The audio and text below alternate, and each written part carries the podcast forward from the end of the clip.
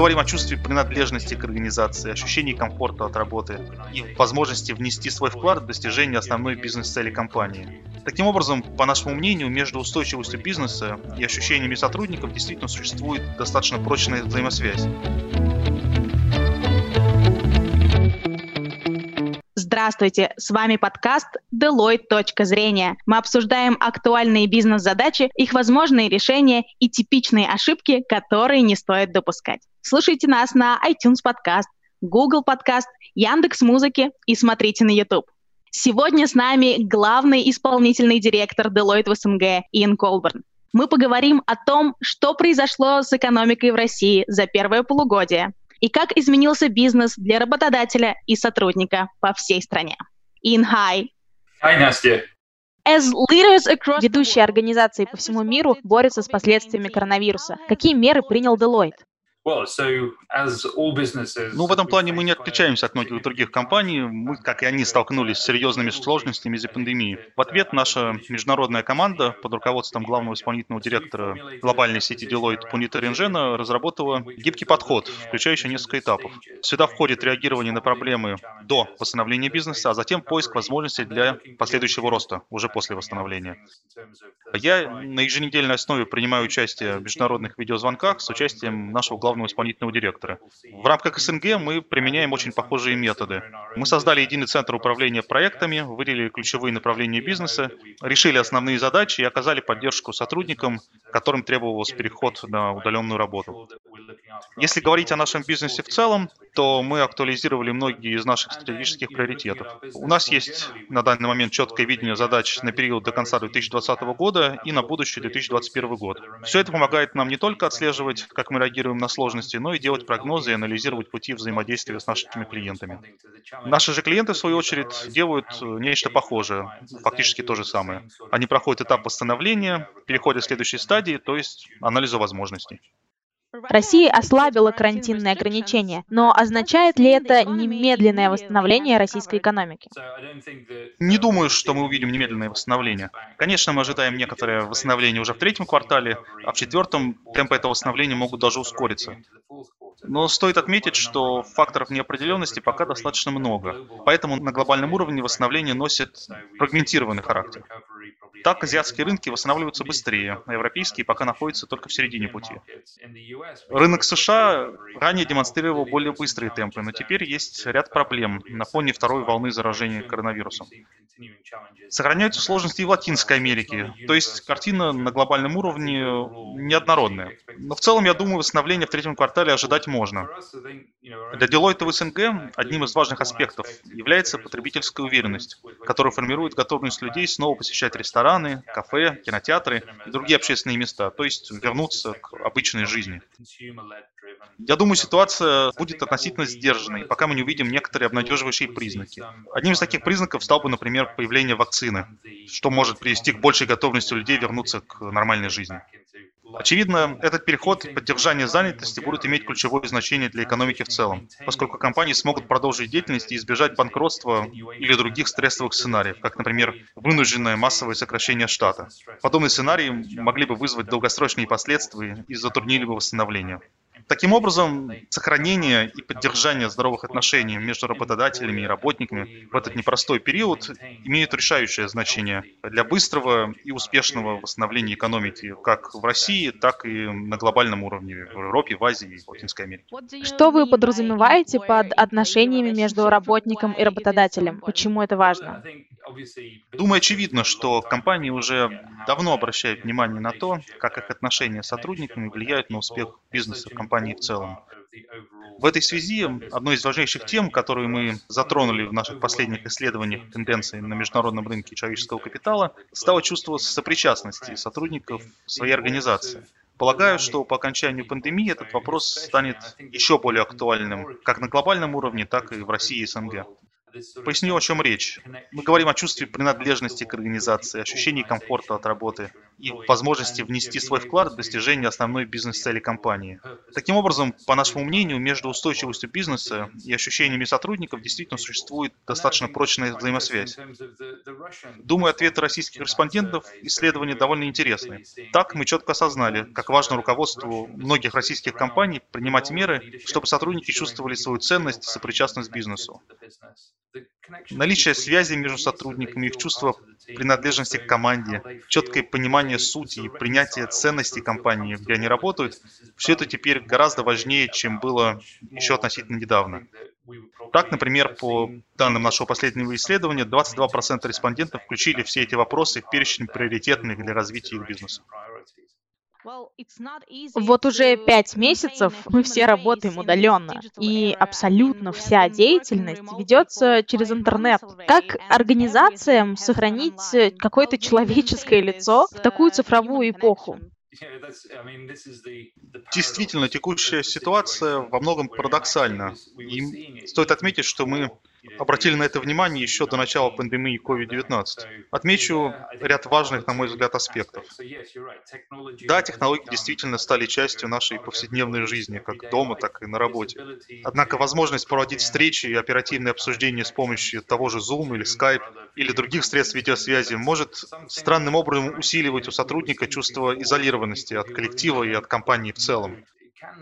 Все это мы наблюдали еще до массового перехода на удаленный режим из-за COVID. Еще до пандемии мы отмечали и другие аспекты глобальной картины будущего. В частности, то, что рабочая сила будет формироваться как из традиционных работников, так и тех, кто выбирает альтернативные методы трудоустройства, такие как, например, фриланс или самозанятость. Из-за всего этого могут возникать э, сложности с чувством сопричастности к бизнесу. В этой ситуации технологии создают дополнительные сложности, так как размывается связь между работником и организацией, а также между коллегами. Это особенно справедливо для команд, в которые входят сотрудники разного уровня, как, например, состоящие в традиционных трудовых отношениях с работодателями, так и специалисты, нанятые по договору, фрилансеры, того, кого сейчас принято называть представителями так называемой гиг-экономики. При этом очень трудно однозначно ответить, можно ли таких специалистов считать полноценными членами единой команды в рамках компании. Наконец, по собственному опыту могу сказать, что технологии, которые нам всем приходится осваивать на постоянной основе, требуют э, переоценки своих возможностей на регулярной основе, умения адаптироваться и получать новые навыки. В прошлом подобные задачи выполнялись за счет определенного давления со стороны компании, на которое сотрудники, соответственно, должны были реагировать. Так как и теперь в режиме удаленной работы наша компания, как подозреваю и многие другие, значительно расширила доступные варианты обучения онлайн. Мы используем интернет-технологии, причем не только для сотрудников компании, входящих в Deloitte СНГ, но и для международных команд. Я полагаю, что Удаленная работа создает реальные возможности для сотрудников. Повышается доступность технологий, цифровая грамотность, а процесс обучения и профессионального развития сотрудников в будущем станет еще проще. Совершенно естественно при этом стремиться узнать что-то новое, получить новые навыки, понять, как эффективнее использовать средства видеосвязи и виртуальные инструменты для совместной работы в рамках одной команды. Так что сейчас происходит много изменений, которые я считаю весьма позитивными, которые позволяют нам всем получить ценный опыт, несмотря на, как вы верно отметили, чувство некоторой изолированности от организации и от своих коллег. Кстати говоря, об удаленной работе. Ведь многие работодатели осознали, что этот вариант в целом приемлемый и эффективный. Означает ли это, что будут кардинальные перемены не только в требованиях к нам, к нашим навыкам, но и в целом в уровне зарплат сотрудников? Да, это очень интересный вопрос. Я недавно прочел об одном из неочевидных преимуществ удаленной работы, которое справедливо даже в тех регионах мира и в тех компаниях, где применялись схемы неоплачиваемого отпуска, чтобы люди могли сохранить занятость, даже фактически временно не работая.